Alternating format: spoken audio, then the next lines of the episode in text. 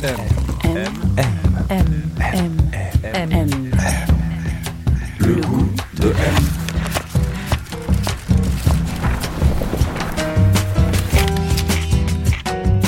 M. Le magazine du monde présente Le goût de M. Un podcast produit par Géraldine Saratia qui vous entraîne à la découverte du goût d'une personnalité.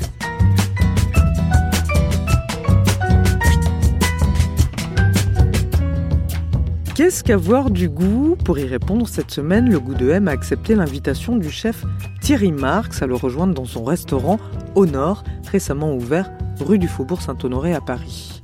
Thierry Marx a pensé ce restaurant, dit-il, comme une utopie, une aventure du goût à la fois gustative, bien évidemment, mais également, et c'est indissociable pour lui, qui prenne en compte ses conditions de production et donc son impact environnemental et social. L'engagement, on le sait, est une valeur très importante pour Thierry Marx. Depuis ses débuts en cuisine, il remporte sa première étoile en 1991 au Cheval Blanc à Nîmes. Le cuisinier a en effet beaucoup œuvré pour l'insertion, la formation et le réemploi. Il a créé une école, cuisine mode d'emploi, et est également très régulièrement intervenu en milieu carcéral. Thierry Marx aime également innover, déconstruire. Il a contribué en France au développement de la cuisine moléculaire et est à l'origine, avec Raphaël Aumont, du Centre français de l'innovation culinaire pour penser la cuisine de demain et ses usages. Alors on va en parler dans cet épisode, et évidemment de son goût, de son parcours. Il est midi 30, on est pile à l'heure pour le premier service. On passe devant la salle Playel, on continue un petit peu sur la droite. On y est.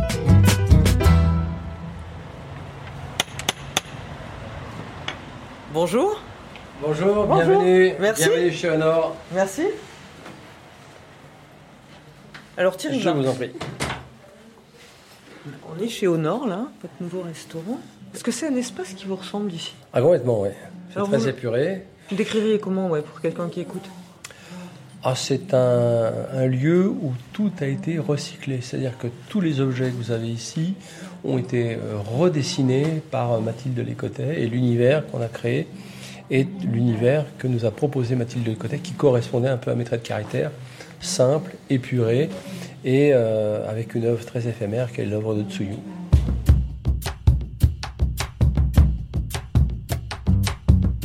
On s'est installé près du Pass, dans cette très belle salle, très douce, partout du bois naturel, du blanc. On observait l'équipe, dirigée par son bras droit, le chef Ricardo Silva, s'activer en cuisine. Et là, je lui ai demandé quel était le goût de son enfance, celui dans lequel il avait grandi.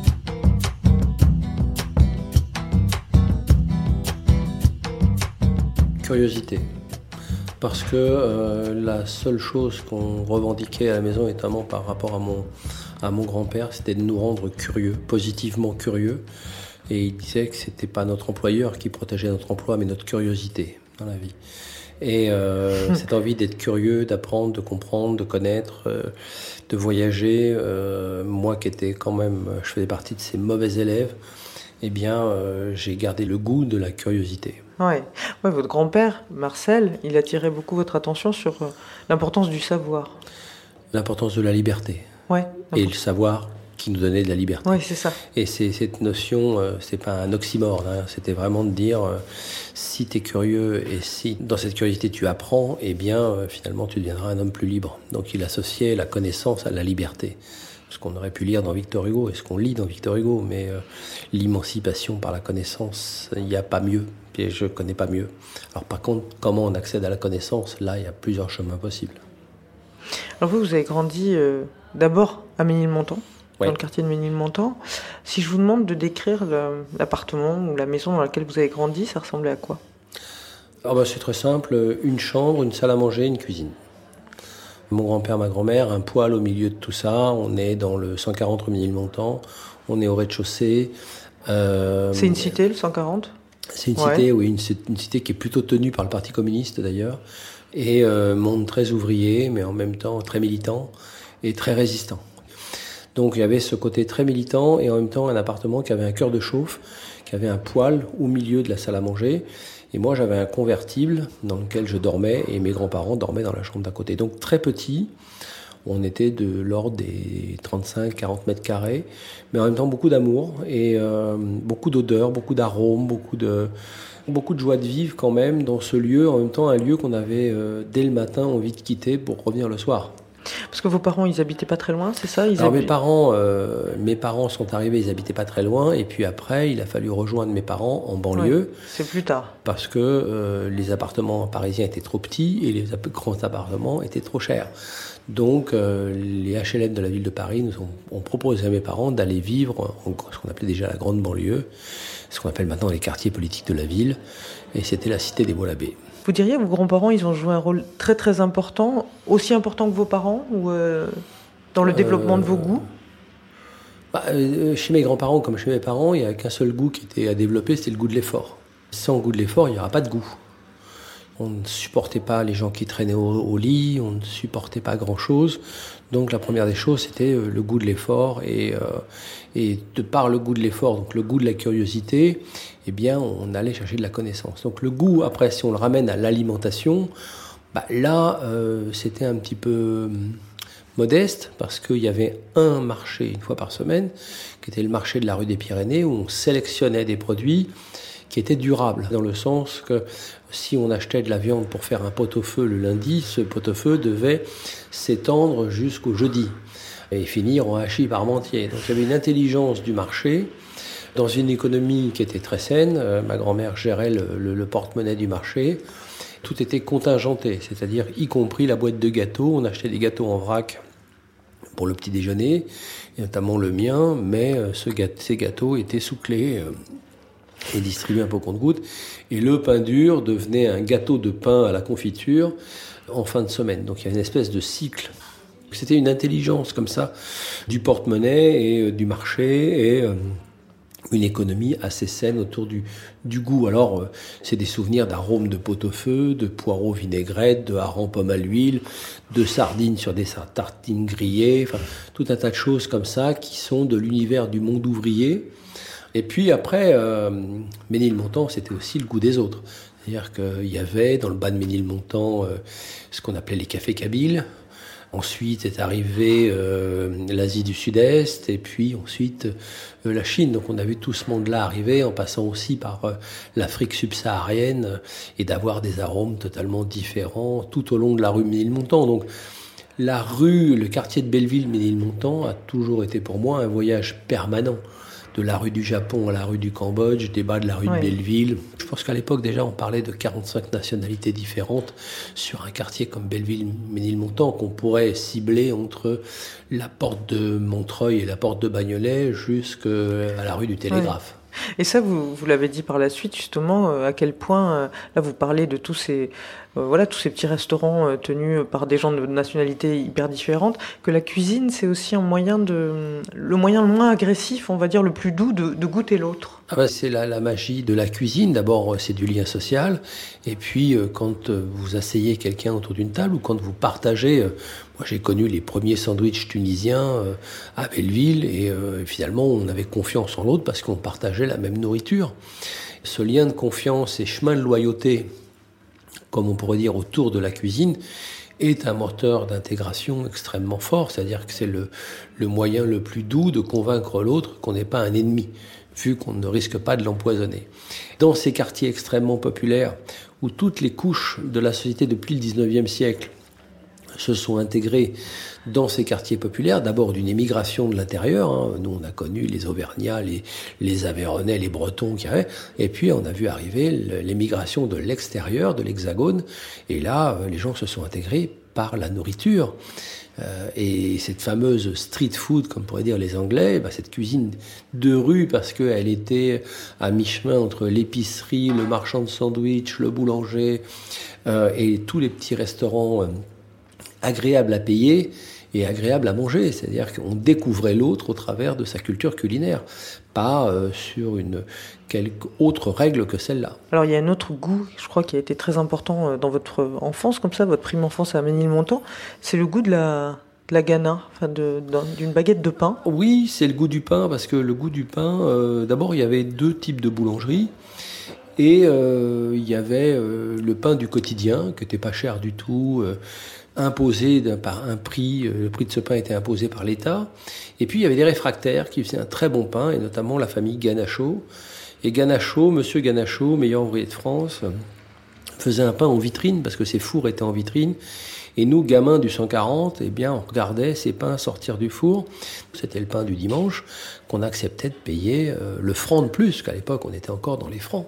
Votre père, il faisait quoi? Mon père, c'était un ouvrier du bâtiment. Il travaillait dans le bâtiment. C'était un, monteur en chauffage. Il était très doué dans sa spécialité. Il vous a transmis des goûts particuliers? Ce qui était intéressant pour mon père et ma mère, c'était de dire euh, au moins on a un repas par semaine ensemble. Mon père adorait partager des plats simples, un peu roboratifs mais qu'on partageait ensemble. Donc des, plats très très simples. Et au niveau du goût, oh, ma mère, c'était les pommes de terre à l'oignon confit. elle le faisait comme ça un petit peu mm. sans recette particulière. Les crêpes. Et puis, euh, mon père, c'était les pâtes, le concentré de tomates et euh, des viandes comme le corn beef ou des choses comme ça. Mm. Ça, d'abord, c'était copieux. C'était un travail très dur hein, qu'il faisait sur les chantiers.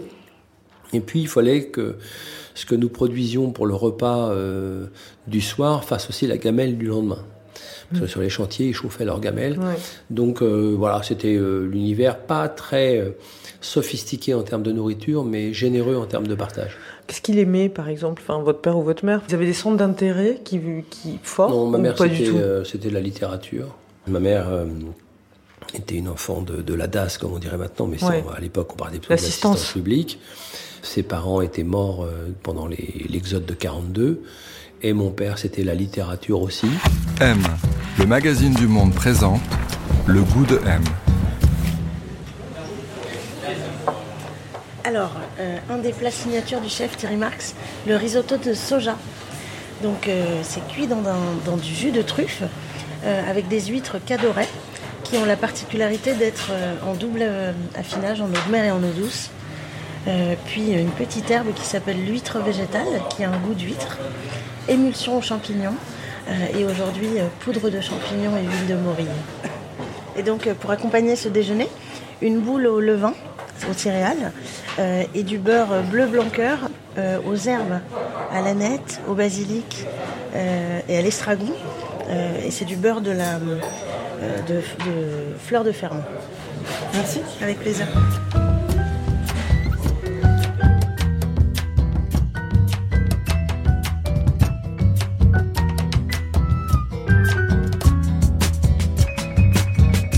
Vous le disiez, enfin, donc il y a cette première partie d'enfance qui a mené le montant, qui est quand même assez heureuse. Enfin, vous en gardez un souvenir euh, très, chaleureux, euh, très vivant, euh, très divers, multiple, très stimulant, on le sent. Et puis après, vous déménagez effectivement parce que vos parents font une demande de logement, puis donc ils obtiennent ce, trois pièces à Champigny-sur-Marne, à HLM.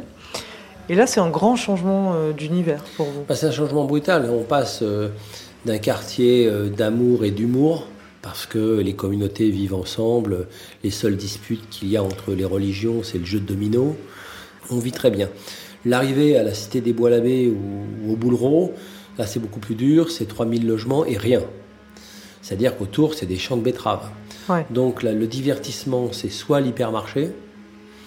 Nos parents partent très tôt le matin pour essayer d'attraper le premier bus ou pas tomber dans les embouteillages quand ils sont en voiture. Et ils vont finir par rentrer, en gros, euh, entre 19h et 20h, voire plus le soir. Donc là, toute la journée, on est dans la cité, dans la cage d'escalier. À l'époque, on rentre au collège, donc finalement, on n'y va pas. Et puis, comme on n'y va pas, bah, on nous place dans des classes dites de transition, parce qu'on est de mauvais élèves.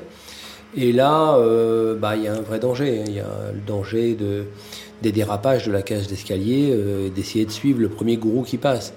Alors si, comme pour moi, le gourou, c'est quelqu'un comme M. Sud ou Gilles Cataneo, qui sont des représentants du judo club de Champigny-sur-Marne, qui vous proposent un cadre éducationnel très sympa dans lequel vous allez pouvoir vous épanouir. Mais il y a d'autres gourous qui traînent dans le quartier qui sont. Euh, ouais, vous en parlez de ces, de ces prof de judo, le prof de boxe, enfin c'est Ouais, ouais, ces que types monsieur- qui venaient vous chercher quand même Ouais, dans la cage d'escalier. Ça c'est euh, Monsieur Rodriguez, euh, Monsieur c'était Rodriguez. le- c'était le, papa d'un grand champion hein, qui s'appelait Lucien Rodriguez, qui s'appelle toujours Lucien Rodriguez. Et son papa venait nous chercher dans la cage d'escalier avec sa fourgonnette et nous emmenait jusqu'à la porte Saint-Ouen faire des, des championnats de boxe. Et puis euh, on avait Gilles Cataneo qui lui nous ramassait dans sa voiture et nous amenait au jeu du Ouais. club de Champigny.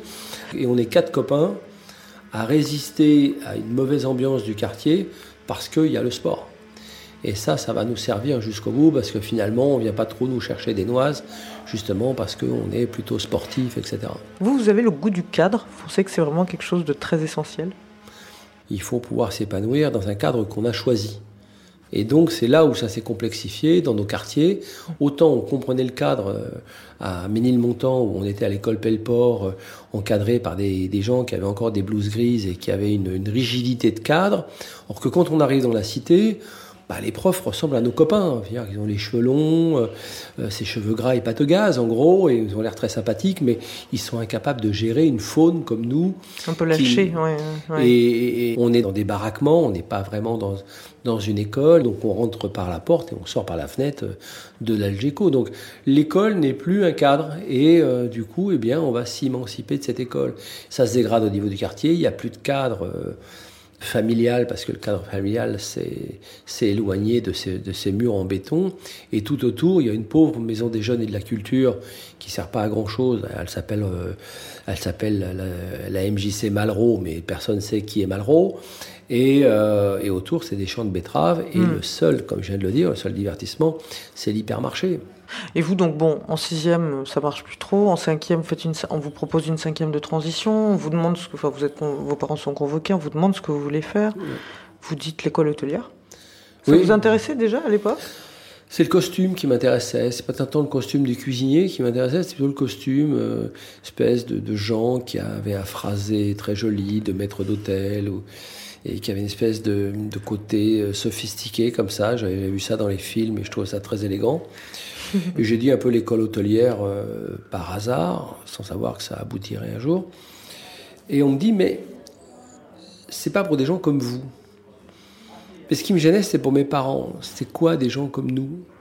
Et je voyais que mes parents disaient, bah, si, c'est bien, tu verras, euh, mécanique générale, c'est très sympa, euh, tu vas apprendre plein de trucs. En plus, on vous vendait le coup de l'électromécanique. Alors là, c'était presque l'électronique et ça. Et finalement, comme mes parents avaient une confiance absolue dans l'éducation nationale, ils disaient, bah oui, s'ils l'ont dit, c'est que C'est bien. c'est Ouais. que c'est bien. Et évidemment, c'est le clash parce que parce que j'y comprends rien, parce que ça m'intéresse pas et que j'ai plus envie d'être assis sur un banc de l'école, quoi. Et que j'ai envie de, de quitter ce quartier. La seule motivation, c'est pas d'aller à l'école, c'est de foutre le camp de ce quartier. Là, vos grands-parents vont vous filer un coup de main parce qu'ils vont vous inscrire au compagnon, en fait. Et Ouais. là, vous allez apprenti pâtissier. Ouais. C'était quelque chose que vous aimiez? C'était un goût que vous aviez euh, Bah, Il y a deux d'enfance? choses que j'aimais euh, dans la pâtisserie, c'était euh, le dessin. Je pensais que j'allais dessiner des gros gâteaux, mais des grands gâteaux en forme de bateau, en forme de. Et c'est pas du tout ce qui m'est arrivé. Euh, arrivé chez Daloyau, c'était pas du tout ça. Euh, Je faisais des petits gâteaux. J'ai commencé par les fours secs, j'ai commencé par plein de trucs, et euh, mais il y avait quand même quelqu'un comme Pascal Niot qui était un artiste formidable. Et puis après, euh, ce qui était formidable chez les compagnons d'Edouard, c'est que j'ai découvert la France que je connaissais pas. Avez fait le tour Et de France, quoi. J'ai fait le tour de France et euh, j'ai trouvé un truc très touchant qui était euh, les pâtisseries euh, absolument incroyables et les spécialités. Et puis en même temps, la France que je n'avais vue qu'à la télé, c'est-à-dire une France rurale qui allait à la messe le dimanche et au bistrot et puis qui achetait une tarte aux pommes pour la fête. Voyez, tout le travail de nous en pâtisserie, c'était, euh, que ce soit à Tours, chez la maison Sabat ou, des, maisons comme ça, c'était de, faire de la pâtisserie pour les gens le dimanche. Et on avait une énorme journée du jeudi, en gros, au, au dimanche matin. Et il y avait des phrases qui étaient dites chez les compagnons qui étaient très intéressantes. Il y en a une qui disait, il faut devenir des ouvriers d'élite. Parce que salaire honnête ou repos, du premier naît l'harmonie, du second naît l'anarchie. Et c'était très vrai parce que quand vous êtes un ouvrier d'élite, eh bien, vous choisissez l'employeur chez qui vous voulez travailler. Vous êtes un homme libre. Et il n'avait de cesse de nous enseigner ça, de développer notre curiosité pour devenir encore plus libre et d'accepter de, de partir euh, au bout d'une année, au bout de six mois, au bout d'un an. C'est dur de quitter une ville qu'on aime bien, avec des collaborateurs qu'on aime bien, mais nous apprendre déjà un petit peu l'école du deuil. Qu'est-ce qu'on doit lâcher dans la vie pour euh, ça continuer à avancer Bien sûr, bien sûr. La vie est basée sur l'école du deuil. Dans notre perte de verticalité, souvent dans nos sociétés modernes, eh bien, on a peur de cette école du deuil Or qu'elle est euh, parfaitement saine et de se dire non, je dois lâcher la main de ça, ça me convient plus, c'est plus la bonne époque et je dois avancer vers autre chose. Elle est créatrice aussi. En fait. Elle, oui, elle, ouvre des possibilités. génère énormément de, de création et, et, pas de repli sur soi. La passion à l'époque, c'est euh, oui de faire de la pâtisserie, d'être le meilleur, d'être bon dans ce que je fais, et surtout euh, d'être libre à midi pour aller faire du sport. C'est ça qui occupe votre vie euh, Ça occupe ma vie, euh, entre l'envie de dessiner des beaux gâteaux, et que tout le monde ait envie de les acheter, alors que c'est pas aussi simple que ça, et deux, euh, d'être un super-héros très fort, qui a complètement fantasmé le Japon au travers d'un art martial que je peux m'offrir, parce que j'aurais voulu faire du karaté, de l'aïkido, mais c'était beaucoup plus cher. Hmm. Mais voilà, c'est mon univers, de devenir un peu dans ma tête, espèce de de, de, de samouraï. très solitaire. oui, mais dans l'esprit du samouraï, il y a toujours euh, cette notion de d'adaptabilité permanente et de solitaire, mais euh, vertical et horizontal, solitaire et solidaire des autres pour avancer. Alors on va commencer euh, par madame avec la raviole de homard en bras croisés. Donc euh, homard breton, citron caviar, euh, beurre battu au cidre, un peu d'huile d'aneth, euh, des feuilles de tétragone et j'ajoute du gomasio qui est un mélange de sésame noir, sésame blanc et de sel marin. Bonne dégustation. Vous allez avoir CAP de pâtissier, ensuite vous allez, vous allez revenir à la cité, faire quelques petits boulots. Finalement, vous allez vous engager dans les marines, vous allez être euh, para. marine. Ah, voilà, vous allez faire la guerre du Liban. Vous allez en revenir euh, un peu cabossé bah, on en revient, on en revient cabossé ou pas, mais euh, on en revient un peu déboussolé quand même. Donc, euh, d'abord, j'ai perdu le contact avec tout ce qui est artisanat, donc il faut refaire un cap, comme on dit, une triangulation. Et là, pour refaire un cap, bah, j'ai pas d'autre choix que de me rendre à l'évidence de trouver un boulot alimentaire. Je vais le trouver grâce à un copain dans la sécurité, évidemment. Je venais de quitter l'univers de la sécurité, donc euh, je vais entrer dans une société de transport de fonds et je vais travailler là. Et en même temps, la rémunération est, est assez intéressante. Elle me paraît très intéressante à l'époque. Elle est bien, bien plus élevée que la solde du soldat ou même d'une paye de pâtissier. Et donc, ça va me permettre de me payer des études et de reprendre des études. Donc là, je vais m'inscrire pour passer le brevet des collèges en candidat libre, un brevet que je n'avais pas et ensuite des, professeurs extrêmement bienveillants euh, dans ces cours pour adultes le soir, c'était rue des Pyrénées au lycée Hélène Boucher, vont nous aider à passer le baccalauréat. Donc ça, c'est vraiment quelque chose qui va me faire découvrir un univers incroyable, d'écrire correctement le français, de, de, lire beaucoup. On avait des profs qui nous lisaient des passages de philosophes, mais aussi de littérature, etc. Donc là, le goût, euh, le goût de la littérature, le goût de la belle musique, le, le goût d'apprendre, euh, d'avoir de la culture générale, de ne plus être en panique pour essayer de remplir un formulaire parce qu'on maîtrise mieux la langue française, etc. Là, effectivement, je vais découvrir un véritable bonheur du cancre finalement qui découvre que d'apprendre, d'avoir de la culture, c'est quelque chose d'extrêmement plaisant. Euh, et pas du tout contraignant. Vous aviez des complexes par rapport à ça ah, Bien sûr, bien sûr. Le plus gros échec de ma vie, c'est l'échec scolaire. Que vous ayez des échecs commerciaux, euh, tout ça, vous vous en remettez. Euh, l'échec scolaire, c'est quelque chose qui va vous ralentir considérablement. Ah ouais? Vous aimez quoi tout, tout ce qui peut m'intéresser euh, au management, aux livres anciens, euh, mais aussi euh, à des auteurs que je ne connaissais pas et qui ça peut ça peut être Nietzsche comme ça peut être Sartre, mais ça peut être aussi de la philosophie, quoi, ça vous intéresse Ou Spinoza, Nietzsche, oui. Mais les deux, ouais. ces deux axes qui me passionnent assez fortement. Et tout ça fait qu'à un moment donné, ça construit un peu votre regard sur les autres, votre regard sur l'apprentissage et votre regard sur cette, c'était ce moment de bonheur qu'est d'apprendre et, et de pas pour étaler, juste pour avoir de la connaissance et de pouvoir avoir. Euh, justement, vous trouvez que c'est difficile de donner le goût d'apprendre justement ce que vous essayez de faire dans vos écoles? Parce que bon voilà l'école, on parlait tout à l'heure de l'école, l'éducation nationale le fait parfois d'une façon qui est bon, contre-productive, mais je veux dire comment on fait pour donner le goût d'apprendre? Il faut un projet. Il n'y a pas d'autre solution, c'est-à-dire que vous pouvez donner le goût d'apprendre à quelqu'un. Euh, qui n'a pas voulu continuer à s'asseoir sur les bancs de l'école pour apprendre, pour faire, il faut lui donner un projet. Il faut qu'il trouve un projet. Pas lui donner, il faut qu'il trouve un projet. Et quand il projette son avenir, il va là faire l'effort de regarder ce qui lui manque. Et c'est ça qui va faire que la personne va se projeter. Et moi qui travaille très souvent avec des gens qui sont privés de liberté, il y a des fois, je leur dis, mais c'est pas grave, c'est un projet à la journée. Mais les anciens, qui sont d'anciens détenus mm. souvent, me disent ah, Vous avez raison, parce que quand vous venez, je me lève. Je viens, je prends mes cahiers de cours, je vérifie la veille si j'ai révisé, etc. etc. C'est cette notion du projet qui va vous donner la curiosité d'apprendre parce que ça place euh, des marches sur votre chemin et sur votre ascension. Alors vous justement, votre, vous parlez de, trouver votre voie, votre voie de cuisinier, enfin vers la cuisine, vous allez la trouver euh, lors d'un voyage en Australie, vous êtes parti comme chef pâtissier. Ah oui, bien sûr, euh, Et puis là-bas, vous devez un peu improviser. Enfin, bon, il y a une opportunité. Vous vous mettez à faire la cuisine avec un petit bouquin, en improvisant. Ah bah c'est complètement ça. C'est-à-dire que j'arrive à Sydney, hôtel Regency, je me rappellerai toujours, et je suis embauché comme euh, boulanger pâtissier. Mais globalement, je gagnais pas ma vie.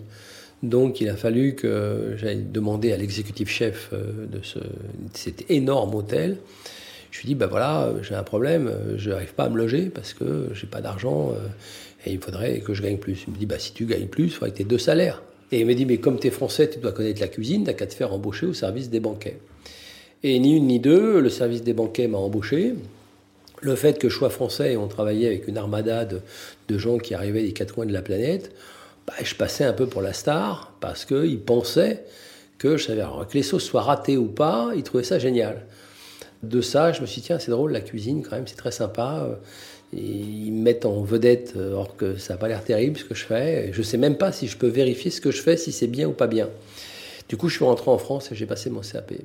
Et après, ça allait assez vite pour vous. Vous avez fait mon euh, apprentissage chez Claude Deligne. Vous avez ensuite travaillé chez d'autres chefs. Vous avez ouvert un restaurant euh, à Mont-Louis-sur-Loire, près de Tours. Vous avez une première étoile. Vous êtes allé à Nîmes, une autre expérience. Bon, votre carrière, elle est très très longue. Aujourd'hui, euh, là, on est chez Au Nord, votre nouveau restaurant. Si on essaye de définir le goût Marx, c'est quoi votre cuisine? C'est quoi qui est important pour vous? Alors, ce qui est important pour moi, c'est une cuisine euh, qui n'a pas de conflit sérieux entre tradition et innovation. C'est-à-dire que pour moi, c'est un temps. Euh, tradition, oui, je l'ai appris. La tradition culinaire, d'étudier nos, nos, anciens chefs, euh, de, comprendre ce qu'on a appelé la cuisine classique. Donc voilà, ma cuisine aujourd'hui, elle se centre autour de ça. Il n'y a pas de conflit sérieux entre tradition et innovation. Et euh, trouver des appoints de cuisson, ça nécessite une évolution. Travailler avec un impact social, ça nécessite une évolution. Travailler avec un impact environnemental sérieux, ça nécessite une évolution et une compréhension de ce qu'est l'impact environnemental et surtout de définir en tant que chef ce qu'est un bon produit. Son impact social, combien on rémunère l'agriculteur dans cette agriculture très régénérative. Ensuite, cet agriculteur, en échange d'une rémunération convenable, fait en sorte que la qualité de ses sols soit impeccable, qu'il y ait un bien-être animal et que nous, nous puissions vérifier sur un bon produit son impact social, son impact environnemental et son impact nutritionnel. Et ça, euh, on a une obligation de résultat. Et après, que ce soit bon et bio, pourquoi pas. Et aujourd'hui, Honor, c'est la synthèse de tout ça. Un restaurant qui a un impact social, un impact environnemental, et nous sommes dans l'économie dite ESS, sociale et solidaire. Mais aujourd'hui, on a euh, Honor, on a 10% de notre personnel qui est en inclusion, qui cherche à monter un peu plus en compétences en étant passé par nos écoles euh, d'inclusion professionnelle et d'insertion professionnelle. Et surtout, c'est de dire, Honor, on va pouvoir le dupliquer. Honor un bistrot, Honor une boulangerie, Honor des bons produits, ce qu'on fait aussi avec une, une marque comme Omi, qui est une marque d'épicerie en ligne, où on travaille sur des, agricultures régénératives. C'est ça la synthèse d'Honor aujourd'hui. Voilà ce qu'on n'essaye pas de faire, qu'on fait à Honor pour le partager avec, euh, avec le plus grand nombre. Vous dites c'est une utopie. L'utopie, elle vous fait avancer, c'est-à-dire qu'on peut croire à certaines utopies. L'utopie, c'est un peu comme les rêves, d'ailleurs, on pourrait considérer que c'est le même univers. Il y a des, des choses que vous avez pensées et qu'il va falloir mettre en place. Est-ce que c'est facile? Non. Est-ce que vous allez déranger des cercles? Oui. Est-ce que vous risquez de prendre des coups? Oui, bien sûr. Mais euh, je pense que ça vaut la mm. peine sur une, une société aussi fracturée que, que peut l'être la, la, société mm. française. Est-ce qu'il y a aussi l'ambition ici euh, de, de, commencer à penser le... Euh, alors je sais que vous n'aimez pas le mot gastronomie, l'art culinaire de demain? Non. Non. Non, parce que je pense que l'art culinaire de demain est globalement le même que celui qu'on avait à la fin du 18e. C'est changement, des changements de société sur lesquels il faut s'adapter. Euh, je crois que ce sera globalement le même, mais encore faut-il qu'il reste un art culinaire. Et que si vous vouliez parler de gastronomie, euh, je vous dirais, euh, vous savez, c'est une planète qui se restreint de plus en plus. Aujourd'hui, on va vers une surindustrialisation de notre gastronomie qui ne s'appellera même plus gastronomie. Et puis, il n'y aura plus de gastronomie du tout si on continue à laisser filer l'alimentation. Aujourd'hui, en France, vous avez une alimentation à deux vitesses. C'est une vraie peau de chagrin. Une alimentation pour les gens qui vont bien, socialement, intellectuellement, qui ont un reste à vivre suffisant pour manger et comprendre ce qu'ils mangent. Et puis ceux qui sont en grande difficulté, voire à la limite de la précarité, qui finalement consomment une, alimentation ultra transformée. Donc si on laisse ça se développer, si on continue à faire des consommateurs et pas des mangeurs, ça va être très compliqué. Donc ça veut dire que l'éducation au goût et le goût de l'effort, il faut que dès l'école euh, primaire, vous ayez un cours de cuisine. Dans un cours de cuisine, il y a un cours d'arithmétique, il y a un cours d'histoire-géographie, il y a un cours de français, il y a un cours d'éducation civique, pourquoi l'autre ne mange pas comme moi, et euh, il y a un cours sur le produit et l'agriculture. Si vous faites ça Là, maintenant, vous avez une bonne chance que dans 20 ans, vous ayez des mangeurs et plus des consommateurs. Et ça, ça va protéger, un, l'alimentation et la santé des gens, mais aussi votre gastronomie. Le jour où il n'y a plus de connaisseurs ou de, de, gens qui sont en capacité d'apprécier cette gastronomie, ce sera fini de la gastronomie et du lien social lié à la gastronomie.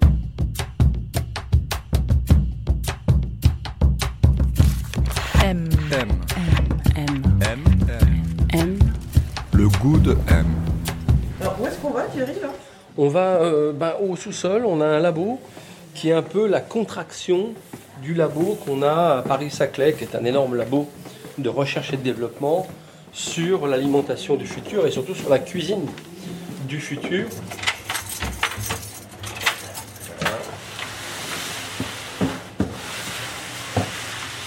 Ici, c'est toute la partie recherche et développement. C'est une petite pièce, raconte, ça ressemble à quoi ici là Petite pièce, là on a le travail sur les ultrasons. Ouais. Là, on a un travail sur les matériaux et la basse température. Là-bas, on a un travail sur les extracteurs de saveurs. Et puis, on a un dessiccateur de l'autre côté, ce qui va nous permettre de retirer au ma- le maximum d'eau d'un produit. Pour nous, c'est c'est quelque chose d'important. Et puis, en ce moment, bah, le, le cheminement, c'est d'avoir un travail sur les algues qui vont nous permettre d'avoir soit des gélifications instantanées, soit des produits qu'on va pouvoir utiliser pour faire déguster dans une assiette. Qu'est-ce que vous avez fait avec cette faut- algue par exemple On a essayé de vérifier qu'est-ce qui pouvait rassembler cette algue. Là, il y a une réaction entre une algue naturelle et euh, une eau riche en calcium. Donc on arrive à sécher ça, c'est très goûteux, c'est très iodé. On peut la réduire en poudre et en faire quelque chose pour un assaisonnement ou Ouais. une aromatisation, mais on peut aussi s'en servir de gélifiant. Et ça, c'est quelque chose qui, qui nous intéresse parce que dans l'alimentation du futur, on pense que l'algue aura une grosse partie euh, à jouer, que ce soit dans, dans la gastronomie, mais aussi euh, dans la partie, euh, des fois, pour supprimer des intrants industriels dans, dans notre alimentation. Et qu'est-ce que vous faites avec les ultrasons? Alors les ultrasons, on travaille sur les herbes potagères et l'aromatisation des huiles ou des vinaigres. L'ultrason va nous permettre d'utiliser très peu d'eau, très peu d'huile et d'avoir un maximum de saveur en protégeant le produit. Toutes ces expérimentations sont nées aussi du travail qu'on fait pour le, spatial. C'est-à-dire que qu'est-ce que c'est qu'une cabine spatiale Si ce n'est des gens qui vivent en, surpopulation, qui doivent euh, protéger l'eau qu'ils doivent utiliser, voire de récupérer leur propre eau, et bien globalement, si vous projetez 2050-2070, le stress hydrique, on y est, on ne peut pas vivre dans nos déchets, on ne va pas pouvoir continuer à vivre dans nos déchets, il va falloir économiser l'eau parce qu'il y a un stress hydrique, comme je viens de le dire, et l'énergie va coûter de plus en plus cher.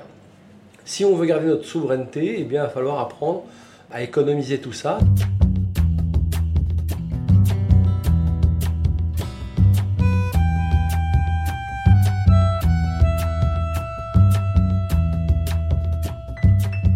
On est chez Honor. Est-ce que vous pourriez, me, vous pourriez me, me citer un des plats et me l'expliquer qui est un peu représentatif de votre goût aujourd'hui? Ah oui, facilement, le, le risotto de soja.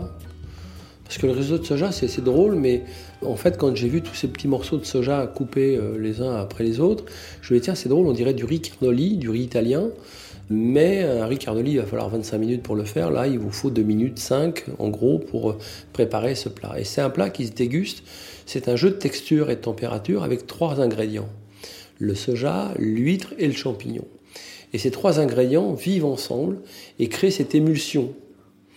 Donc c'est un jeu de texture qui ne peut être consommé qu'en gros entre 45 et 40 degrés, sinon ça s'écroule. Et dans ce jeu de texture et température, où il semble qu'il n'y ait pas grand-chose, il y a une rétro-olfaction qui fait que vous avez une émotion avec ce plat. Donc j'aime beaucoup ça parce que c'est l'observation de ce que peut être une émulsion et en même temps la compréhension de ce que peut être un produit lié à l'huître du bassin à l'époque que j'utilisais beaucoup et aux sèves, à la truffe ou aux champignons de Paris. Ça, c'est vraiment la quintessence de ce que j'aime faire et de se dire un produit, trois gestes. Et de l'innovation. Justement, oui, vous parliez oui, de l'innovation. parce qu'il n'y a pas de conflit sérieux entre tradition et innovation et de remettre Ouais. au goût du jour l'huître cuite et pas uniquement l'huître crue et de se dire dans cette huître qu'est-ce qu'il y a? Il y a de l'iode, donc il y a un assaisonnement qui est très intéressant avec un goût presque d'algue. D'ailleurs, on met une algue dedans et euh, il y a cette émulsion qui est une des microbules qui finalement n'arrivent pas dans votre estomac, mais quand vous les dégustez, font ce phénomène de rétro-olfaction qui fait que vous donnez de la mémoire à de l'éphémère. Et c'est ce qui m'intéresse sur ce, ce type de plat, c'est de donner de la mémoire à de l'éphémère. Quelle place ça tient justement l'innovation aujourd'hui dans votre créativité? Parce que vous faites partie donc de ce centre français d'innovation culinaire que vous, vous poursuivez avec Raphaël Aumont. Pourquoi c'est important aujourd'hui pour vous dans votre créativité? S'il n'y a pas d'innovation, vous faites comme tout le monde. L'innovation, c'est une désobéissance. Donc c'est pour ça qu'on a créé euh, ce centre à Paris-Saclay, euh, et finalement on est une chaire universitaire au- aujourd'hui. Et de démontrer que l'alimentation du futur, la cuisine du futur, elle était pluridisciplinaire. Vous avez un travail comme avec Gilles Boeuf qui vous dit clairement, la nature a des milliards d'années de recherche et développement que vous n'aurez jamais. Donc, euh, il nous faut des gens comme Gilles Boeuf. Mais il nous faut aussi des spécialistes des matériaux. C'est quoi la casserole de demain qui va nous faire économiser de l'énergie? C'est quoi économiser de l'eau en cuisine Est-ce qu'on continue à croire qu'il faut 100 litres d'eau pour un kilo de champignons ou que l'eau, c'est quand même 4 euros le mètre cube, est-ce que ça ne devient pas un ingrédient? Moi, Ce centre de recherche et de développement, il bouscule, il dérange, il touche à notre alimentation, il touche à notre bien-être, à notre santé aussi. Trouver un nouveau style de cuisine, c'était idiot. C'était le fait de découvrir qu'il y avait un outil de compréhension des mécanismes de transformation d'un produit De pour pouvoir évoluer. Oui, oui, c'est du Lacan, c'est de la Mm. déconstruction. Mm. Le problème, c'est qu'on continue à croire qu'il faut 10 litres d'eau pour cuire un kilo de haricots verts avec beaucoup de gros sel et que quand vous les plongez dans la glace, ces haricots verts qui, soi-disant, sont al dente, devront garder, fixer la chlorophylle. Ce qui est totalement faux. Un haricot vert qui n'est pas assez cuit, soi-disant croquant, ben, il est plein de cellulose et comme on n'est pas des vaches, on va avoir beaucoup de mal à digérer ça. Mais à un moment donné, il faut faire de l'analyse. Vous avez juste parlé de, en parlant d'innovation, vous avez parlé de, et de science, vous avez parlé de, désobéissance, vous avez parlé de déconstruction, vous avez parlé de, ben voilà, d'oser en fait. Est-ce que c'est aussi des qualités, des valeurs en fait, qui vous attirent, euh, euh, par exemple, dans les œuvres que vous aimez chez les autres? Bien sûr, dans, dans, dans la pensée complexe d'Edgar Morin ou dans, dans la voix, il y a une volonté de, de comprendre et de désobéir, parce qu'il désobéit en 40. Le général de Gaulle montre toute sa désobéissance à une structure en place, à une volonté d'abdiquer. Chez certains artistes, il y a une rupture avec, euh, euh, complète avec, euh, avec la déstructure sur, sur de, de la pensée, ce que écrivait Lacan aussi en termes, en disant euh, structure et déstructure de la pensée. Enfin, je veux dire, il y a énormément d'artistes, de chercheurs qui travaillent sur la compréhension et la déstructuration des choses pour mieux les comprendre. Et aujourd'hui, ça fait partie de, de ma façon de, de penser et d'aimer aussi certains artistes. Euh, euh, Qui, par moi, exemple je vais, je vais en citer un qui correspond à mon métier, euh, Ouais. qui est en face de chez moi, qui s'appelle Patrick Roger. Comment un meilleur ouvrier de France chocolatier devient un artiste, un sculpteur, parce qu'à un moment donné, il casse des codes. Il n'est pas simplement euh, le meilleur chocolatier, meilleur ouvrier de France qui fait des bonbons au chocolat. Il montre aussi qu'il y a de l'art, il y a de l'artisanat, mais il y a de l'art surtout dans ce qu'il fait.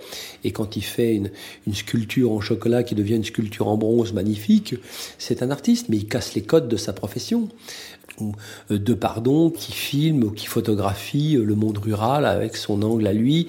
Tout ça, c'est des gens qui sont presque dans une désobéissance de, de, de la norme. C'est intéressant. Ouais. Mais Ernest Pino Ernest, moi j'ai une passion pour Ernest Pino Ernest ou pour Enki Bilal. Enki est un garçon formidable, moi j'aime beaucoup. Ça, ce sont des artistes qui sont dans la désobéissance permanente, mais à un moment donné, ils re-rentrent dans le cadre pour partager leur désobéissance avec les autres. Ça, c'est euh, c'est quelque chose. C'est là où on voit que, encore une fois, l'art, l'artisanat euh, sont des moteurs d'inclusion, y compris d'inclusion de connaissances et de donner envie de connaissances. Moi, j'adore euh, quelqu'un comme Enki Bilal qui va être lu par quantité de personnes et qui se disent mais le dessin c'est merveilleux et le monde qu'il invente est merveilleux. Vous, au cours de votre vie, vous avez l'impression que vos goûts, ils ont beaucoup évolué? Non, mais mes, mes goûts ont, ont globalement évolué avec mon avancée dans la vie. Euh, Mm. La découverte d'artistes, d'œuvres, je me, je me sentais pas recevable d'aller euh, dans une galerie d'art parce que je n'y comprenais pas grand chose. Et puis on m'a dit, mais s'il suffit pas de comprendre, euh, mais d'aimer, et puis essayer de, pas forcément d'essayer de décoder. Moi, je viens du quartier, donc euh, j'étais plus euh, musique, euh, trust. euh, Ah ouais, antisocial, tout ça? Bah oui, parce que ça correspondait à une image que, en fait, c'est- Trust ou, euh, ou, ou Renault dépeignaient l'univers dans lequel je vivais. Mais après, quand on a eu euh, NTM ou euh, Kerry James ou bah, ils dépeignaient aussi la cité Ouais. dans laquelle on vivait. Donc ces gens-là m'intéressaient. Puis un jour, je me suis surpris de- d'aimer euh, Schubert ou Liszt ou, ou de, découvrir l'art lyrique au travers de, de, musique comme ça. Et je me dis, bah, finalement, c'est pas si mal, j'aime bien l'œuvre. Et effectivement, moi qui étais un passionné du Japon, quand je découvre l'œuvre de Madame Butterfly, tout ça, il y a une traduction pour Madame Butterfly. Et, voilà, c'est le fait que vous avancez dans la vie. Et qu'est-ce, de quoi avons-nous parlé tout au long de, Ouais, de cet échange Cette curiosité. Ouais. plus vous allez être curieux, plus vous allez vous nourrir, et plus vous voudrez, on, on va vouloir, pardon mon expression, on va vouloir aller vers le demain pour découvrir encore dans cette curiosité des choses qui vont nous nourrir et, et nous faire avancer. euh, Et c'est c'est ça qui est important, c'est de développer de la curiosité. Il n'y a rien de pire de ne pas euh, développer chez, chez les autres la curiosité. Il faut être curieux pour devenir plus libre, plus instruit et évidemment de trouver son, son propre chemin d'épanouissement. Ce serait ça pour vous avoir du goût? Oui.